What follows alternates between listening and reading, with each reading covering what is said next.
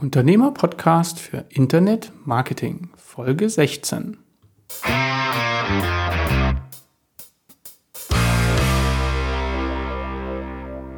Ich sage Hallo und herzlich willkommen zu einer neuen Folge des Unternehmer-Podcasts. Mein Name ist Jan von Webgefährte. Heute möchte ich Sie auf eine besondere gedankliche Reise entführen.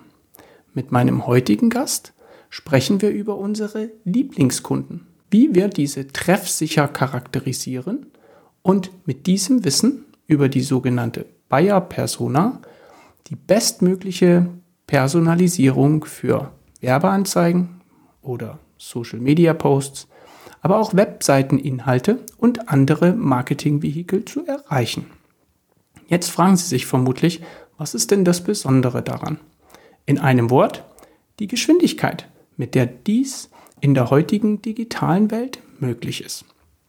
Wenn Sie erfahren wollen, was eine datengetriebene Persona ist, welche Daten für die Erstellung verwendet werden und wie wir diese zeitsparend im Online-Marketing einsetzen können, dann lade ich Sie herzlich ein, in den nächsten Minuten dabei zu sein. Ich wünsche Ihnen erkenntnisreiche Einblicke und ganz viel Freude beim Hören. Seine Mission. Potenziale von künstlicher Intelligenz verstehen und vorantreiben. 2020 veröffentlichte er sein Buch Künstliche Intelligenz in der Praxis und beschreibt darin Anwendungsfälle, mit denen Unternehmen und Unternehmer KI wettbewerbs- und zukunftsorientiert einsetzen. Als Mitgründer von Mnemonic AI möchte er uns den Spaß an der Arbeit in der zunehmend komplexer und schnelllebigeren digitalen Marketingwelt zurückbringen. Dafür entwickelt er seit 2019 eine KI-basierte Plattform, mit der er bereits mehreren hundert Marken ermöglicht, die Bedürfnisse ihrer Kunden einfach per Knopfdruck verstehen zu können. Seine inzwischen 20 Jahre Erfahrung teilt er beispielsweise auf Entwicklerkonferenzen wie der PyTexas oder als Gast in Podcasts für die digitale Arbeit. Was sich hinter dem Begriff Psychografie verbirgt, welches Potenzial aus der Nutzung datengetriebener Bayer und anderer Personas für uns Einzelunternehmer bereits heute heben lässt und wie sich dieses Potenzial in naher Zukunft entwickeln wird. Das verrät er uns nun am besten selbst. Ich sage ganz herzlich willkommen im virtuellen Podcast-Studio. Lieber Phil Wenker. Hi Jan, danke für die Einladung. Super gerne. Ich freue mich riesig, dass du die Zeit findest. Bevor wir jedoch inhaltlich in dein spannendes Thema eintauchen, wollen wir doch unseren Zuhörern mal die Möglichkeit geben, dich so ein bisschen kennenzulernen. Bist du ein Kind der 70er, 80er 90er Jahre und was hat dich in diesem Jahrzehnt besonders geprägt? Oh, ich bin Kind der 80er, also das erste, die erste Generation der 80er. Mhm. Das hat mich da geprägt. Also ich glaube, es war eine große Zeit der Umwälzungen, die ich so in, als Kind miterlebt habe. Ne? Sowohl politischer Struktur, wenn man mal an Deutschland denkt, was so in den 80er bis in die 90er hinein passiert mhm. ist, äh, gesellschaftlich, technologisch. Ich glaube, das ist so, das aber, also ich würde jetzt nicht sagen, dass mich, also ich bin nicht traumatisiert von den 80er Jahren irgendwie. Außer von der Musik vielleicht, aber ansonsten geht's, glaube ich. Verstehe ich. Für unsere Zuhörer, die jetzt mit deinem Namen noch nichts anfangen können, du verbringst heute einen großen Teil deiner Zeit auf der anderen Seite in, in, in den USA, bist aber in Deutschland geboren, im Münsterland, wenn ich das richtig verstanden habe, und damit, glaube ich, können unsere Zuhörer da schon ein bisschen was sich drunter vorstellen. Welchen Traumberuf hattest du als Kind und warum genau diesen? Welchen Traumberuf? Boah, das ist schwierig. Ich glaube, sehr lange Zeit Archäologe wollte ich werden, ja. Mhm. Äh, vor allen Dingen äh, Ägypten fand ich spannend als Kind, wenn ich mich so zurückerinnere. Pyramiden und Hieroglyphen, das fand ich ziemlich spannend. Das wollte ich, glaube ich, mal sehr lange Zeit werden. Und war es da die beeindruckende Größe einer Pyramide und die damals zur Verfügung stehenden, weiß ich nicht, beschränkten Mittel, die man hatte, um sowas zu bauen? Oder was hat die Faszination für dich ausgemacht?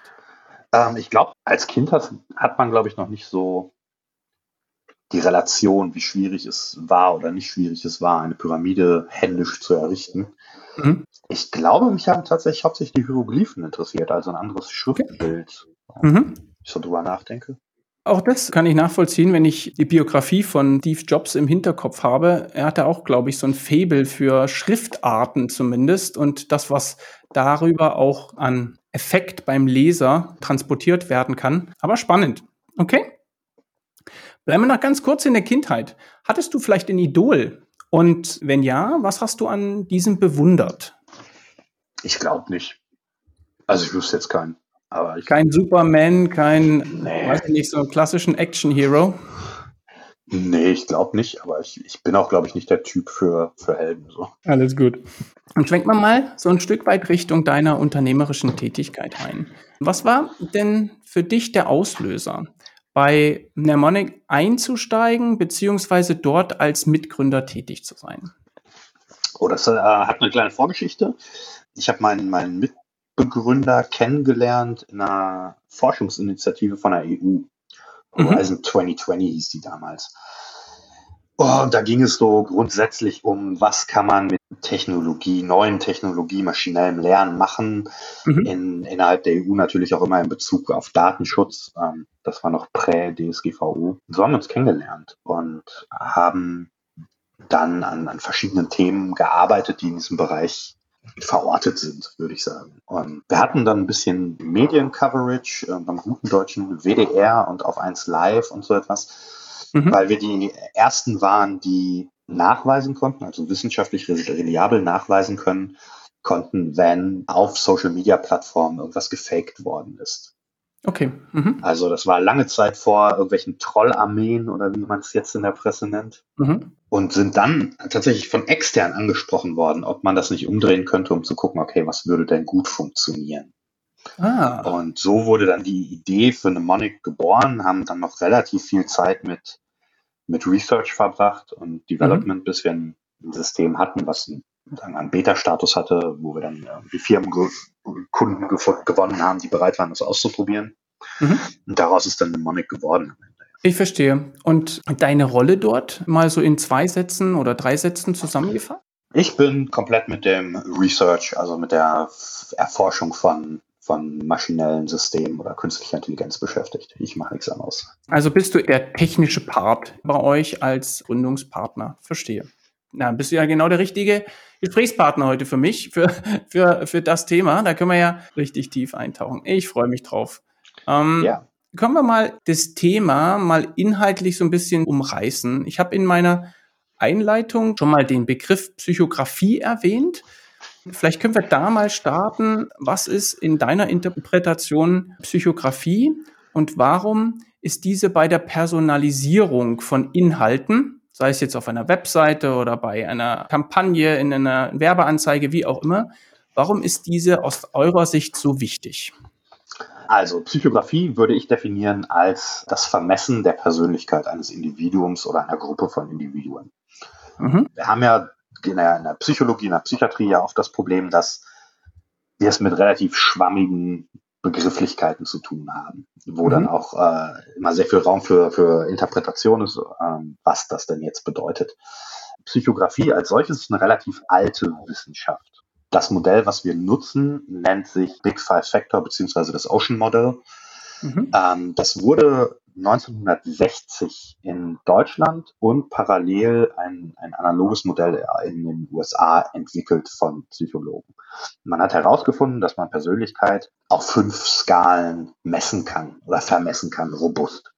Ähm, es gibt noch ganz viele andere. Es gibt DISC, das ist hier in den USA sehr populär. Es gibt äh, Myers-Briggs, Type Indicator heißt es, glaube ich. Ähm, das Schöne beim Ocean-Modell ist, dass das einzige ist, meines Wissens nach, das sich wissenschaftlich tatsächlich bewiesen hat. Also es gibt über 2000 Studien, die die Funktionalität dieses äh, Modells der Psychografie belegen. Mhm. Es gibt mhm. Diskussionen, ob man diese Einzelspektren, die sich Traits nennen, ob man die noch weiter aufdifferenzieren kann oder ob es vielleicht sogar noch ein sechstes gibt. Aber die grundlegende Messgröße dafür ist tatsächlich relativ robust wissenschaftlich. Also so robust wie es in mhm. Psychologie vielleicht sein kann. Hat da immer viel mit, mit natürlich individueller Ausprägung zu tun beim Individuum.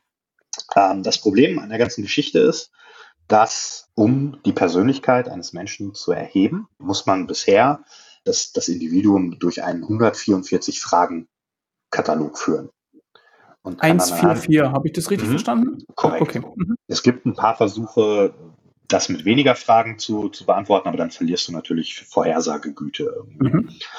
Und das ist relativ umständlich, würde ich mal sagen. Vor allen Dingen jetzt, wenn wir an die Zielgruppe deines Podcasts denken, du kannst ja nicht bei jedem deiner Kunden erstmal so einen 144 Item Fragenkatalog vorlegen und hoffen, dass sie dir den beantworten. Plus du hast natürlich dann alles, was mit mit Interviews, mit, mit Umfragen, diese Survey-Bias-Geschichten und alles, die damit reinspielen, die so Ergebnisse gerne verfälschen.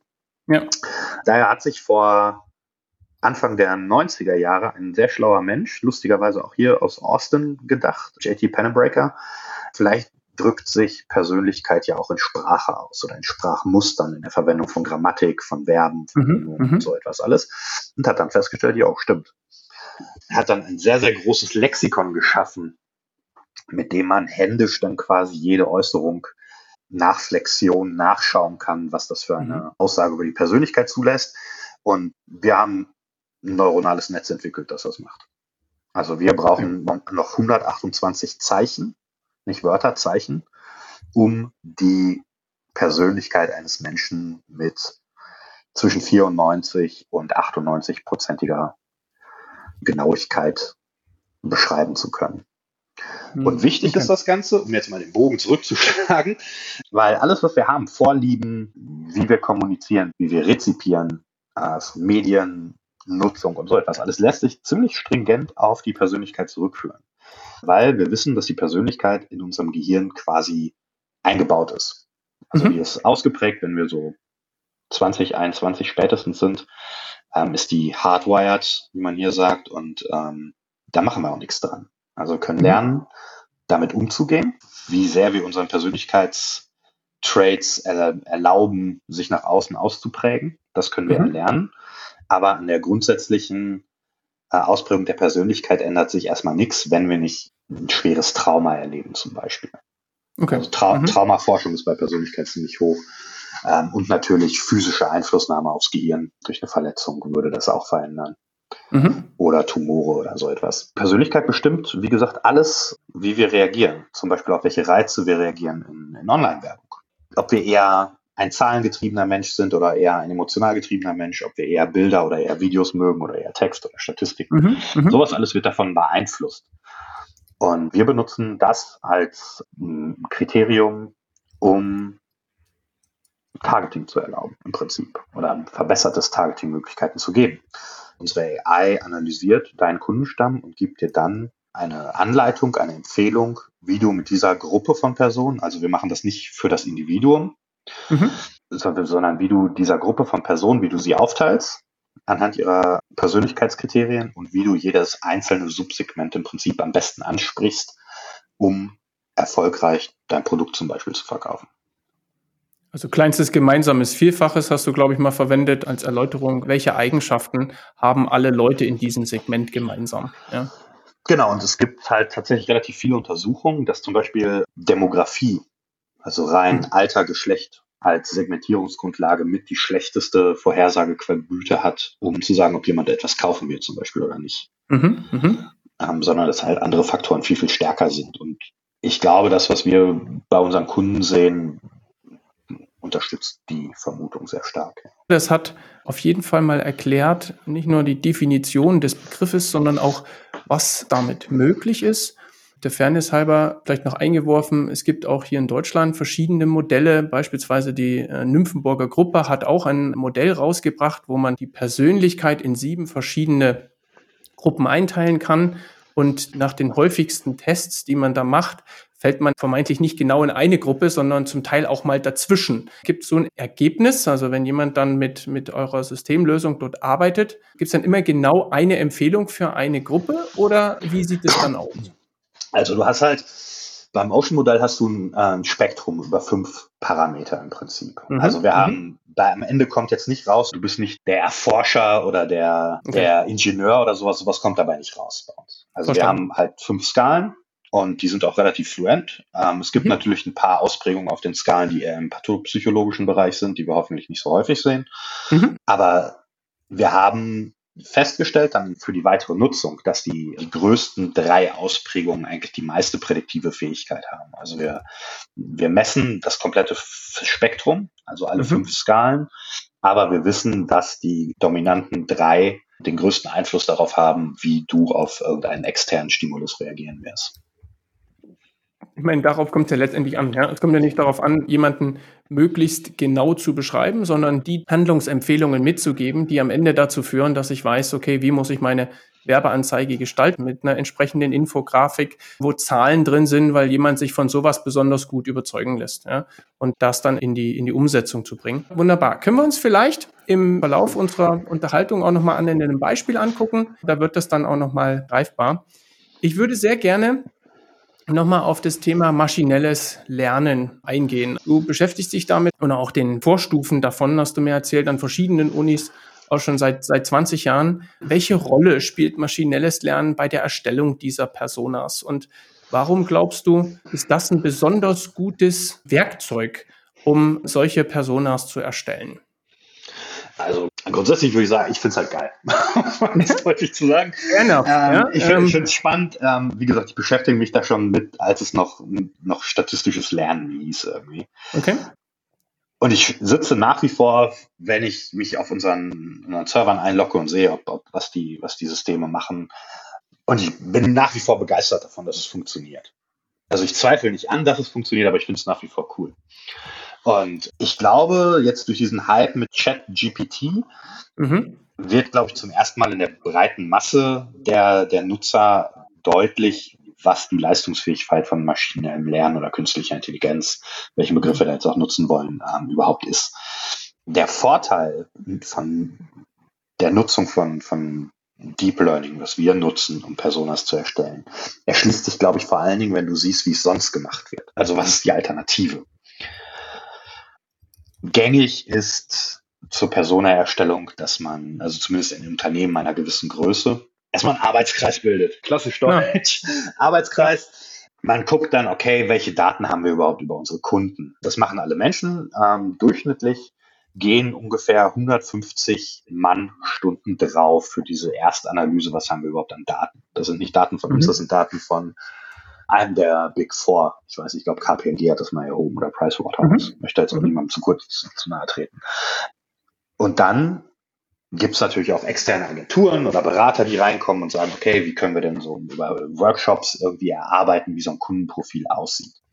Von dem, was wir festgestellt haben, als wir uns angeguckt haben, wie der Markt funktioniert, was Leute bisher machen, was sind die Alternativen, bevor wir überhaupt überlegt haben, bauen wir da jetzt was für war das Endergebnis immer, dass Personas dann im Unternehmen meistens ein Kompromiss sind, was ja mhm. grundsätzlich per se nichts Schlimmes ist. Aber wenn du halt deine Kunden möglichst genau beschreiben möchtest, sind Kompromisse vielleicht nicht zwingend das Richtige, sondern du willst mhm. halt eine exakte Beschreibung haben. Und im schlimmsten Fall ist es das, was hier in den USA Hippo Decision genannt wird. Also der, der höchsten Seniorität oder der höchsten Gehaltsklasse entscheidet am Ende, wie die Persona aussieht. Und das hast du halt alles nicht mit uns. Unser System. Hat halt keine Vorlieben. Unser System hat auch keine Fantasie, also es erfindet nichts. Wir mhm. haben in, in, unserem neuronalen Netz nicht das Problem der Halluzination, was zum Beispiel ChatGPT hat. Ähm, mhm. wir analysi das analysiert halt einfach Daten und gibt dir die Personas zurück, ob du das magst oder nicht. Und das ist zum Beispiel ein Faktor, Learning, was wir hatten, dass es oft gar nicht gewollt ist. Also man hat in Unternehmen, gerade ein Unternehmen einer gewissen Größe, hat man eine Vorstellung, hey, das sind unsere Kunden. Und so haben wir immer schon über unsere Kunden gesprochen, das sind unsere Kunden. Und wenn unsere AI dann daherkommt und sagt so, hey, aber deine Kunden sehen eigentlich so aus, stößt das durchaus auf Widerstand. Also ist, ja. glaube ich, auch so relativ menschlich. Ja. Und der zweite große Vorteil ist halt die Geschwindigkeit und die Dynamisierung, würde ich sagen. Ich habe es gesagt, 150 Stunden für die Erstanalyse von Daten, ob sie vorhanden sind und was nicht. Wenn man es mhm. als Mensch macht, unser System braucht maximal 72 Stunden, um zum ersten Mal Personas zu erstellen. Wenn wir dann mhm. Personas updaten, weil sich vielleicht was an deinem Unternehmen geändert hat, an deinen Produkten oder an, deine, an deinen Kunden, brauchen wir noch zwölf Sekunden das hätte ich gerne jetzt auch noch eingeworfen, ja, so unter dem Motto, die einmalige Erstellung ist ja das eine. Aber wir haben ja auch in der Einleitung darüber gesprochen, dass es speziell im Online-Marketing so dynamisch ist, dass ich sagen kann, okay, was ich 2022 als Customer Persona definiert habe, inwieweit ist das noch nutzbar, auch äh, zwei Jahre später? Und da eine Möglichkeit zu haben, die dann schon, ich sag mal, angeschlossenen Datenquellen zu nutzen, um diese Persona anzupassen und einfach zu sehen, bin ich da noch mit der richtigen Ansprache unterwegs, das ist ja schon alleine ein Riesenmehrwert. Also ich meine, wir haben ja alle die Pandemie erlebt. Da haben mhm. sich von heute auf morgen Kundenwünsche oder Kundenbedürfnisse sehr, sehr drastisch geändert. Ja? Absolut, Vorher ja. wolltest du Mercedes haben, dann wolltest du auf einmal Toilettenpapier haben. Und ja. ähm, das sind halt alles Dinge, die du mit statischen Personas nicht abbilden kannst. Und es gibt Untersuchungen darüber, dass Unternehmen im Durchschnitt ihre Person nach alle vier bis sechs Jahre nur aktualisieren. Überleg okay. mal, was vor vier Jahren, wie da der Markt ausgesehen hat oder die Welt ausgesehen hat oder vor sechs mhm. Jahren. Und ähm, finde ich, finde ich unternehmerisch riskant, muss ich ganz ehrlich sagen. Bis grob fahrlässig. Das sind halt einfach alles Dinge, die äh, die, das, Problematiken, die du mit künstlicher Intelligenz einfach nicht mehr hast. Ganz genau. Um das vielleicht nochmal aus Unternehmersicht so ein bisschen zu untermauern, ist natürlich, ja, was ist denn, wenn ich mir sechs Jahre lang nicht die Charakteristika meines Lieblingskunden anschaue? Ich verbrenne halt einfach Geld im Online-Marketing, ja. Egal, ob ich organisch oder anorganisch meine Zielkunden erreichen möchte, muss mich dann halt einfach nur nicht wundern, dass meine Conversion Rate nach unten geht. Sehr guter Punkt. Was mir besonders gefallen hat, war auch dein Hinweis, wir sind mit der Nutzung des Systems in keiner Art und Weise irgendwie voreingenommen. Der Christopher Meil hat das auch in seinem Podcast erwähnt, als wir über Conversion-Optimierung so mit Eye-Tracking und, und Heatmap gesprochen haben. Da ist es ja der gleiche Ansatz. Ja? Also das System hat gelernt, wie funktioniert der Betrachter, der vor dem Computer sitzt, welche Augenbewegungen führt er in der Regel aus und kann dann mit einer entsprechenden Wahrscheinlichkeit auch sagen, okay, auch wenn du deine Lieblingskunden dann vor deine Webseite oder deine Marketingbroschüre setzt, dann werden sie in ähnlicher Art und Weise reagieren. Und das bestätigst du jetzt auch nochmal aus Sicht der Bayer-Persona. Und das finde ich schon alleine ein überzeugendes Argument.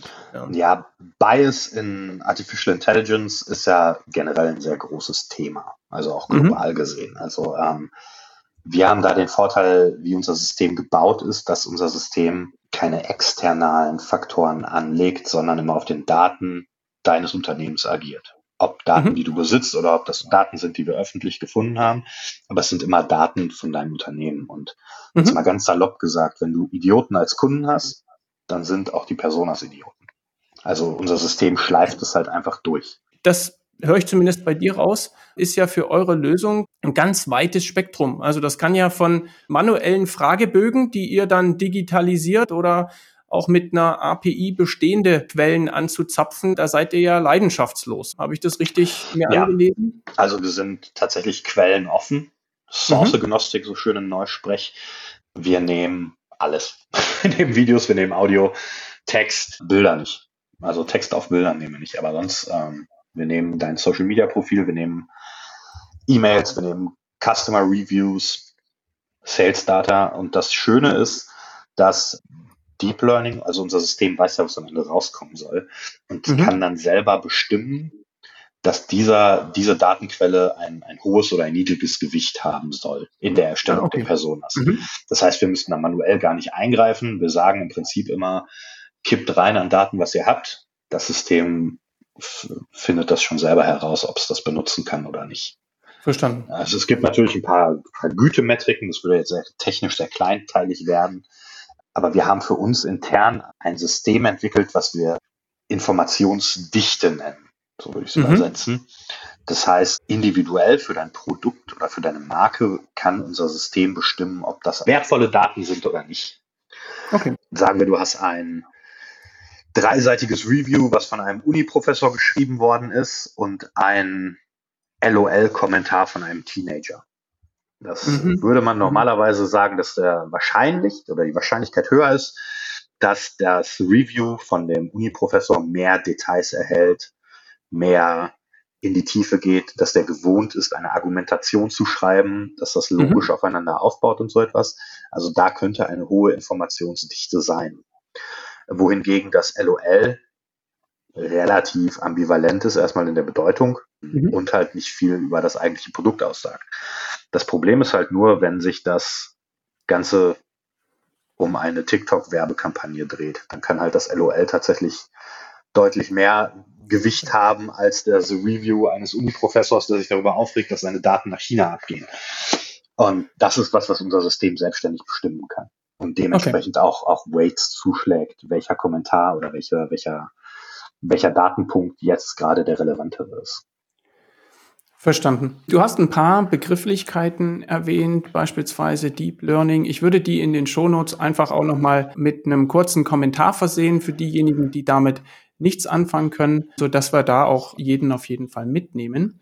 Und apropos mitnehmen, vielleicht können wir an der Stelle, wenn wir über vielleicht auch den Nutzen, ja, also was zieht man ähm, aus einem dann datengetrieben erstellten Persona-Profil dann auch für unternehmerischen Nutzen. Vielleicht können wir an der Stelle wirklich auch nochmal den, den Videokanal öffnen. Ja, du hast eine, eine Demo-Umgebung und vielleicht können wir uns da einfach mal ein Beispiel anschauen für unsere Zuhörer, die sich da vielleicht auch so ein bisschen für den, für den Workflow interessieren und darüber einfach nochmal ein bisschen ins Detail gehen und das bisschen visualisieren. Ich glaube, das wäre ganz, ganz sinnvoll.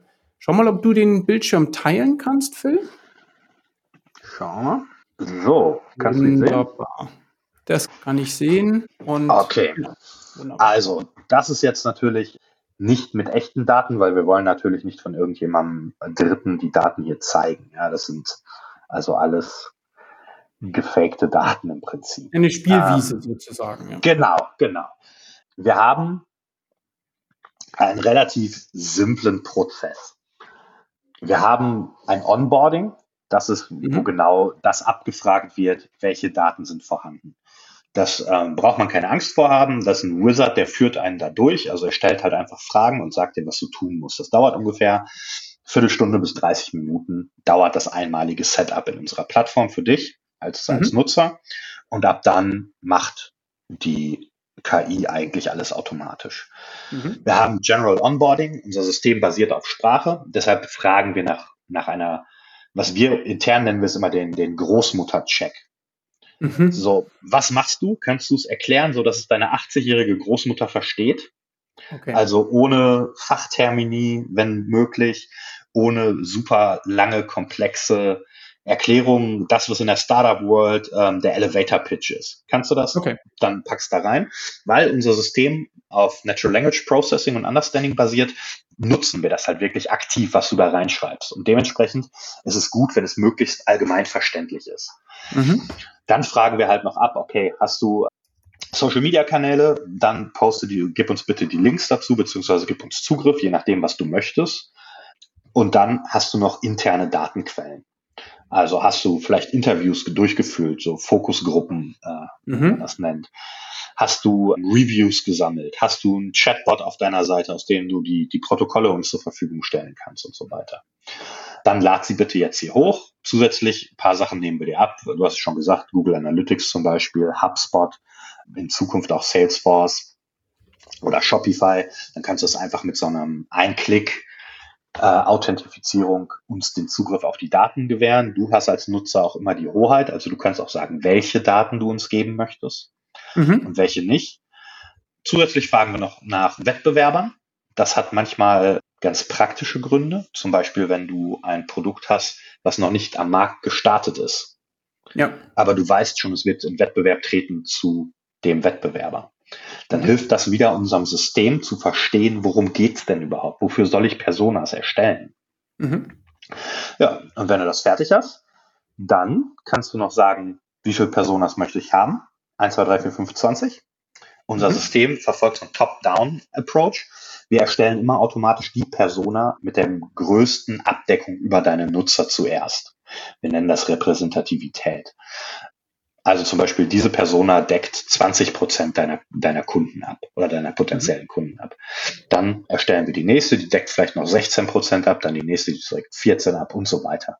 Was wir oft hören ist, hey, wir brauchen 20 Personas. Dann sagen mhm. wir relativ häufig, das ist schön, können wir nicht versprechen, weil wir wissen nicht, wie viel unterschiedliche Segmente gibt es denn in deinen Nutzern. Ja. Das wissen wir nicht. Deshalb verfolgen wir den Ansatz, dass wir immer den größten Cluster zuerst erstellen und dann kleiner werden. Also es mhm. kann sein, du willst 20 Personas haben, aber am Ende kriegst du nur fünf, weil einfach nicht mehr unterschiedliche Menschen in deinen Daten vorhanden sind. Mhm. So, dann nach 72 Stunden kriegst du deine Personas. Die kannst du wieder hier in der Web-Oberfläche sehen.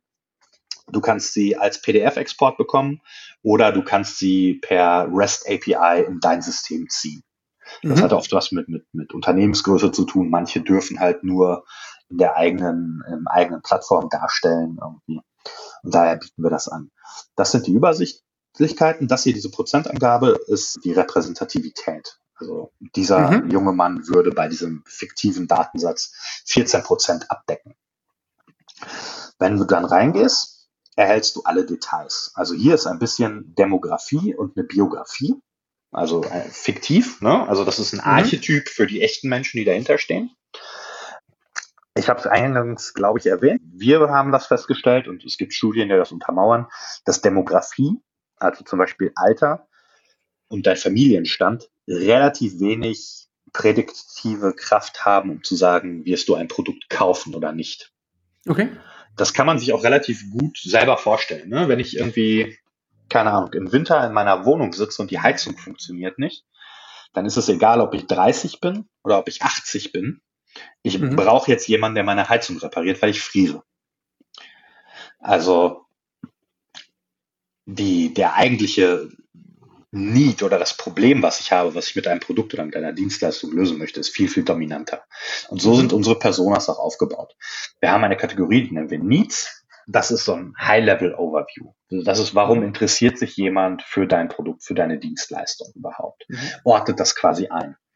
Und die Go-Tos sind dann drei bis acht, sehen wir meistens, wirklich Gründe, die ihn vielleicht, ihn oder sie hemmen, dein Produkt zu kaufen oder deine Dienstleistung zu kaufen oder Fragen, die sie haben, die du eins zu eins auf deiner Webseite, in deiner Ad-Copy und so weiter übernehmen kannst.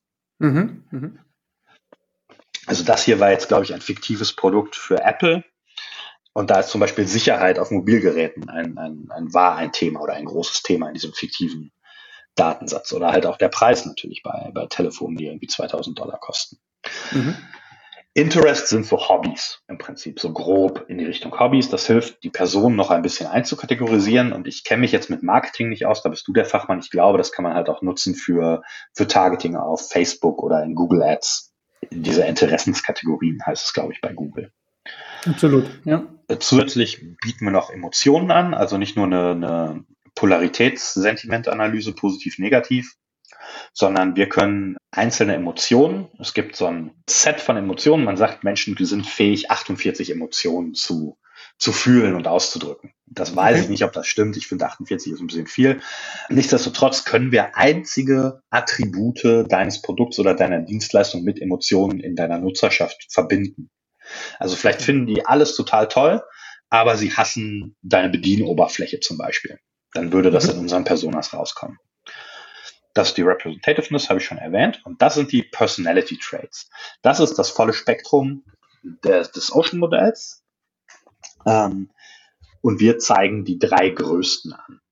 Also wir können mhm. auch auf Wunsch per API das bis sechs Nachkommastellen genau darbieten, die, die Ausprägung der Persönlichkeit. Das ist je nachdem, wo man sich befindet, manchmal relativ nützlich. Was wir aber können, was ich glaube wirklich ein Killer-Feature ist, ist, dass unsere AI automatisch Recommendations ausspricht. Also wie du deine Botschaft im Prinzip verpacken solltest.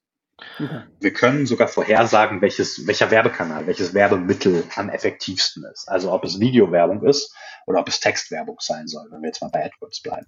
Mhm. Je nach Persönlichkeit, Ausprägung können wir auch sagen, was auf dem Bild oder auf dem Video zu sehen sein soll. Also eine Person, eine Gruppe von Leuten, was sollten die gerade tun in dem Video und so weiter. Also so wow. genau kann unsere AI das vorhersagen. Und wir wissen, dass es funktioniert. Also wir haben unterschätzt am Anfang, wie schwierig es ist, Marketingentscheider in Unternehmen dazu zu bringen, einer Empfehlung von einer künstlichen Intelligenz zu folgen. Da gibt es sehr viele Vorbehalte, oder die werden gerade, glaube ich, rapide abgebaut, aber grundsätzlich gibt es da halt Vorbehalte, haben wir deutlich unterschätzt. Wir laden jeden ein, wir wetten auch um eine Kiste Bier oder mehr, ähm, ja. auszuprobieren, eine Kampagne selber zu gestalten und danach eine zu gestalten, die genau den, den Empfehlungen unserer AI entspricht und dann zu sehen, was passiert. Einer unserer Kunden ist eine, eine Werbeagentur aus Großbritannien. Ich hoffe, das ist okay, dass ich das sage. Absolut, ähm, absolut. Ähm, die heißt Cite. Ähm, C-I-T-E kann man sich ergoogeln. Mhm. Die haben unser System benutzt und die haben sich komplett auf unsere Ad Recommendations verlassen. Und die sind damit Finalist geworden. Ich weiß tatsächlich gar nicht, ob sie es gewonnen haben, den Drum Award in Marketing. Mhm. Also wie mhm. gesagt, Finalist oder gewonnen, indem sie innerhalb von drei Monaten eine Conversion-Ratenerhöhung um 400 Prozent erreicht haben.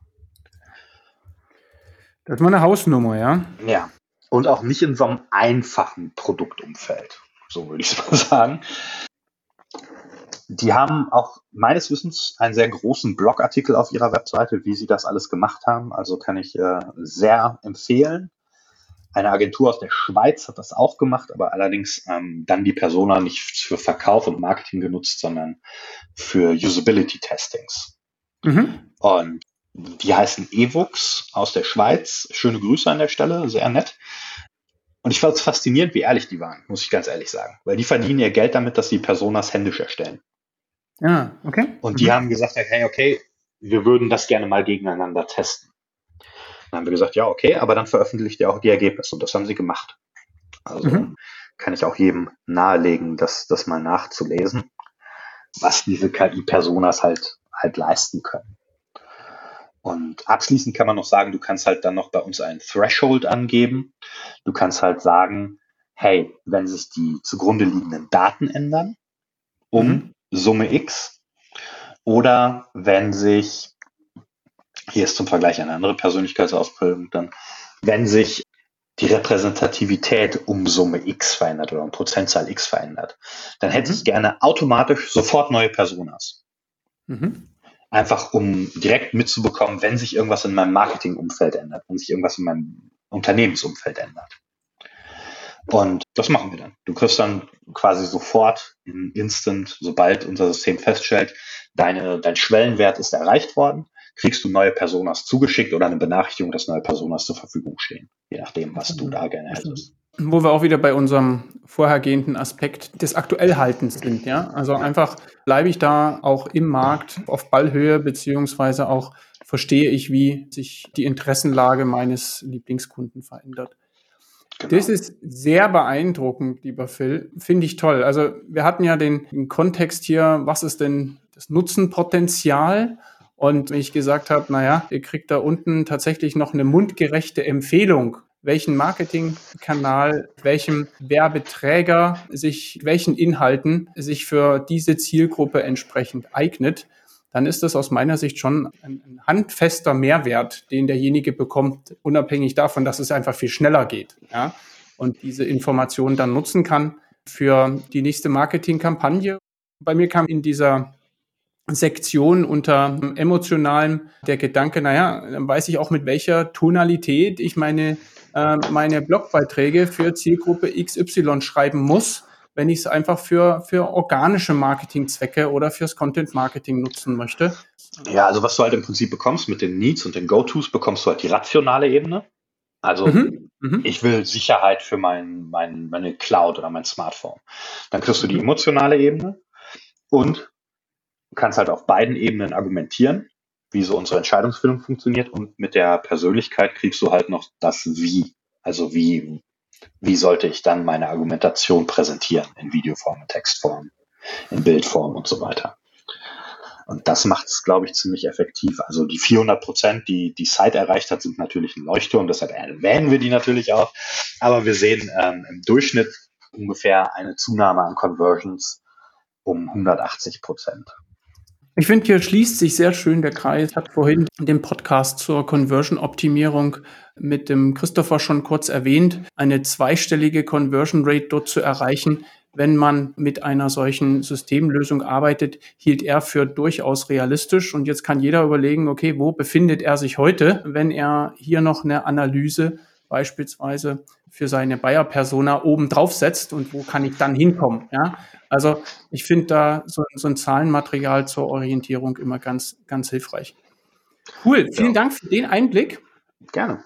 Was sind denn so typische Fehler, in die ihr bei der Betreuung eurer Kunden immer wieder reinlauft. Nicht, weil ihr Fehler macht, sondern weil auf der Kundenseite Dinge nicht beachtet werden. Ich werfe jetzt nur mal so einen Gedanken rein. Mhm. Thema kritische Datenmenge. Ja, also wie viel Datenbasis brauche ich, um dort ein verlässliches Ergebnis zu bekommen? Das wäre zum Beispiel so ein Aspekt, der mir einfallen würde. Ja, ja Klassiker. Also um Gottes Willen, wir machen auch Fehler. Wäre langweilig, wenn nicht. Aber ähm, grundsätzlich größte Fehler, den ich immer sehe, ist, dass versucht wird, Daten vorweg zu segmentieren das hm. hat vielleicht was mit Unternehmenskultur zu tun in größeren Unternehmen, weiß ich nicht. Aber das ist tatsächlich ein Phänomen, was wir häufig in europäischen und auch gerade deutschen Unternehmen sehen. Mhm. Ähm, dass unlieb, vermeintlich unliebsame Daten herausgelöscht werden, bevor die Daten uns übergeben werden. Okay. Großer Fehler, weil du willst ja besser werden. Mhm. Und ich würde immer sagen, ich nehme lieber zehn negative Reviews zum Beispiel mhm. als zwei positive. Okay. Weil mhm. jemand, der mal salopp gesagt richtig pissig ist der, und sich aufgerafft hat, einen Erfahrungsbericht oder ein Review zu schreiben, wird mhm. sehr, sehr ins Detail gehen. Und das hat einen sehr hohen Grad an Informativität, mhm. auf dem man Personas basieren kann. Also das würde ich dringend empfehlen. Die Datenmenge ist tatsächlich relativ gering. Je nach Umfeld brauchen wir auch gar keine internen Daten vom Unternehmen und können mhm. das rein auf öffentlich zugänglichen Daten können wir Personas erstellen. Das ist natürlich gerade attraktiv für Unternehmen, die gerade anfangen, Startups zum Beispiel. Wir sind, wir, wir meinen das, wenn wir sagen, dass wir Source Agnostic sind. Uns kannst du benutzen, wenn du gerade startest, dein Einzelunternehmen. Mhm. Du kannst uns aber auch benutzen, wenn du ein DAX-Konzern bist. Also das ist halt auch der, die Bandbreite unserer Kunden im Prinzip. Mhm. Also von, von Einzelunternehmen, Startups bis hin zu Großkonzernen funktioniert das. Deshalb, ähm, wir müssen ja, man hört immer, man braucht gerade für Deep Learning unglaublich viel Daten. Daten, das ist richtig. Aber das, das Schwierige haben wir ja schon gemacht. Wir haben das neuronale Netz ja schon trainiert, dass es weiß, wie eine Persona am Ende aussehen mhm. soll. Jetzt geht es ja eigentlich nur darum, deine Daten zu analysieren und quasi die Lücken zu füllen. Und zwar mit, mit entsprechenden Informationen, die für dich hilfreich sind. Mhm. Das heißt, ähm, wir haben, glaube ich, jetzt in, seit 2019 zwei Fälle gehabt, wo wir keine Personas erstellen konnten. Und das eine war ein Startup, was sehr, sehr, sehr, sehr innovative Dinge getan hat oder tun wollte, mhm. die es auch noch nicht gab. Also konnten wir auch nicht auf Wettbewerbsdaten zurückgreifen. Die haben halt quasi ein Problem gelöst für Leute, die noch nicht wussten, dass sie ein Problem haben. Mhm. Und da gab es halt einfach, die hatten selber keine Daten und öffentlich gab es halt auch keine Daten. Ähm, das andere war in einer Sparte, in der wir nicht tätig sein wollten. So würde ich es mal ausdrücken. Außer das Thema der Vorabsegmentierung, vielleicht noch irgendwelche potenziellen Fehler bei der Interpretation, bei der Umsetzung nachher von dem, was ihr dort als Empfehlungen auf der, auf der Seite habt? Ich würde ganz klar sagen, nicht glauben, dass man es besser weiß als die AI. Weil tut man nicht ist halt wirklich so. Neuronale Netze, gerade tiefe neuronale Netze sind so gut darin, auch über 20 Ecken Verbindungen in Daten zu finden, die valide sind und reliabel sind. Das kannst du als Mensch nicht mehr leisten. Also, mhm. Und wir haben oft, tatsächlich sehr, sehr oft den Fall gehabt, wo jemand gesagt hat, ich mache das, ich verkaufe Produkt X seit 20 Jahren, ich kenne meine Kunden in- und auswendig, ich brauche so einen Scheiß nicht. Mhm. Der dann aber tatsächlich cool genug war, um sich darauf einzulassen, zu sagen, okay, machen, lass uns diesen Kampagnen-Split machen. Eine Kampagne, die du meinst, weil du auf 20 Jahren Erfahrung und eine Kampagne, die halt komplett von unserer AI quasi empfohlen wurde. Und dann ja. gucken wir, was besser ist. Und also das Angebot steht auch jedem offen. Also wir sind sehr, sehr selbstbewusst, was die Leistungsfähigkeit unserer AI angeht. Und scheuen nicht den Vergleich mit, mit Marketern oder ähnlichem, die meinen, sie wissen es besser.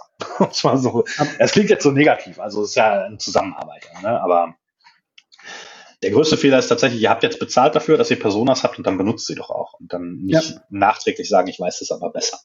Mhm. Also das, das wäre für mich ein großer Grund. Und wenn man sagt, ich fange jetzt ganz klein an, ich habe vielleicht auch keine Kohle, um irgendein Tool zu machen, kennen wir. Wir sind gebootstrapped, wir haben kein Venture Capital mhm. drin bei uns so. Das ist, wir haben genauso angefangen.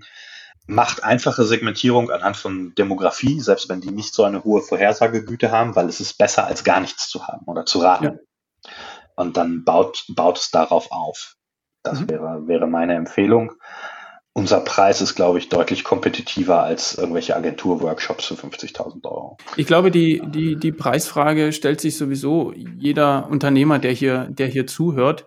Kannst du da eine Aussage zumindest in einer Range geben, wo du dir auch nicht den Mund verbrennst? Ich kann den exakten Preis sagen. Pro Persona nehmen wir 1100 Dollar. Das ist doch mal eine konkrete Aussage, mit der man auch das, was wir heute gezeigt haben und den Mehrwert mal entgegensetzen kann und sehen kann, okay, wie viel meiner Zeit müsste ich vielleicht eigenhändig einbringen, um zu einem ähnlichen Ergebnis zu kommen. Und ich glaube, dann kann man sich die unternehmerische Make-or-Buy-Entscheidung hier sehr schnell aufbauen. Ja, ähm, was vielleicht noch ganz wichtig ist, wir sind ein US-amerikanisches Unternehmen. Mhm. Aber auf die Art, wie unsere Technologie strukturiert ist, können wir die auf Servern überall auf der Welt einsetzen. Also mit ein paar mhm. Einschränkungen. China zum Beispiel geht nicht, das hat aber andere Gründe als technologische. Aber wir können halt zum Beispiel unser System auch auf Servern innerhalb der EU laufen lassen. Also dass überhaupt nicht dieses Privacy Shield Problem auftritt, dass Daten in die USA übertragen werden. Wunderbar. Also die Frage hätte ich jetzt auch noch erwartet bei unserem Umfeld, ja, in dem wir unternehmerisch hier tätig sind. Sehr, sehr hilfreich. Vielen Dank. Dann vielleicht noch abschließend, welche zwei Empfehlungen würdest du einem Unternehmer, in dem Fall vielleicht idealerweise Einzelunternehmer, noch mitgeben wollen? Irgendwas, was wir noch nicht erwähnt haben heute? Ich würde sagen, wichtig ist machen. Mhm. Also ich verstehe die Hemmnisse, warum man auf traditionellem Weg, es klingt jetzt wie eine Marketingbotschaft, so ich meine es gar nicht so. Ne? Also wenn Sie ein anderes Tool findet, nehmt das meinetwegen. Ich verstehe die Hemmnisse, dass man sagt, ich habe keinen Bock, durch diese Workshops zu gehen und so etwas alles und dafür mhm. fünfstellige Summen auf den Tisch zu legen. Verstehe ich, würde ich auch nicht machen. Ich hätte schon keinen Bock, irgendwie den ganzen Tag in so einem Interviewraum zu sitzen. Aber macht irgendwas in die Richtung. Also ich glaube, die schlimmste Strafe für einen Unternehmer oder für ein Produkt oder eine Firma ist, dass sie egal sind. Also dass sie mhm. dem Nutzer egal sind, dass sie dem Kunden egal sind. Wenn man so einfach so untergeht, so komplett ohne irgendwelche Impulse zu setzen. Das ist, glaube ich, ein Fehler. Und zu wissen, wie man Kunden anspricht oder sie auch nicht anspricht, ist, glaube ich, sehr, sehr hilfreich. Also mhm. das ist was, was ich mir immer überlegen würde. Und das braucht Zeit. Also das ist mit allen Tools, mit aller KI, das, was äh, jetzt wieder so im Startup-Sprech äh, Product Market Fit heißt, zu finden, ist nicht so einfach.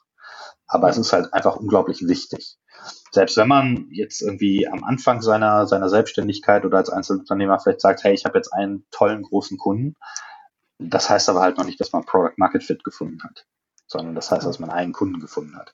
Und das ist, glaube ich, egal welches Tool man benutzt oder ob man seine eigene Zeit einfach nur investiert, seine potenziellen Kunden kennenzulernen und möglichst genau kennenzulernen, ist nie verschwendet. Weder Geld noch Zeit. Das ist ein ganz, ganz tolles Schlusswort. Vielen Dank. Das hat es jetzt wirklich auch nochmal rund gemacht aus meiner Sicht. Wenn jetzt jemand sagt, nach unserer Unterhaltung heute, ja, den Phil, den würde ich gern kennenlernen, ich würde gern auch mehr über die Plattform erfahren, wie sollte er auf dich beziehungsweise auf euch am besten zugehen? Also das kann man ganz einfach über unsere Website machen. Mnemonic.ai ist unsere mhm. Website. Oder man kann mich auch auf LinkedIn selbst anschreiben, wenn man mhm. äh, Gesprächsbedarf hat. Ich bin gerne hilfsbereit bei allen technischen Fragen und ähnlichem. Alles, was die Business-Side angeht, ist über die Webseite wahrscheinlich besser und vor allen Dingen auch schneller. Wunderbar. Wird verlinkt in den Show Notes. Ich würde dort noch den Link zu deinem Buch ergänzen für diejenigen, die sich dort noch ein bisschen einlesen oder mit konkreten Anwendungsfällen versorgen wollen. Und damit, glaube ich, haben wir auch den Schulterschluss, dass jemand problemlos auf dich zukommen kann, hinbekommen. Lieber Phil, ich möchte mich ganz, ganz herzlich für das tolle Gespräch, super entspannt, empathisch und offen bei dir bedanken. Ja. Hat mir total viel Spaß gemacht.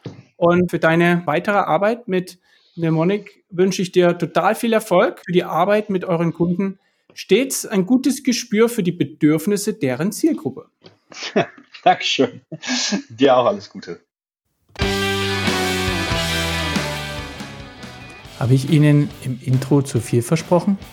Nach 72 Stunden kennen wir nicht nur die Charakteristika unserer Lieblingskunden, sondern erhalten zudem konkrete Empfehlungen zu deren Ansprache. Das ist in der Tat etwas ganz Besonderes. Für mich besonders spannend war Phils Hinweis zur Nutzung öffentlich zugänglicher Daten und denen von Wettbewerbern. Das bietet einen tollen Hebel für Gründer und Startups, die noch keine eigenen historischen Daten besitzen. Wer gleich einen Blick auf Beispiele für datengetriebene Buyer-Personas werfen möchte, den empfehle ich noch einen Blick in den Screencast zum Podcast weiter unten in den Shownotes. Feedback, Tipps und Anregungen bitte wie immer unten im Kommentarfeld hinterlassen oder per E-Mail an jan.webgefährte.de weitergeben. Ich freue mich drauf. Bleiben Sie mir gewogen und sind Sie auch beim nächsten Mal wieder dabei, wenn wir über das Erfolgsrezept zu Freebies und dem wie viel davon für unsere Lieblingskunden sprechen. Bis dahin wünsche ich eine gute Zeit und allzeit gute Rankings. Ihr Jan Zichos.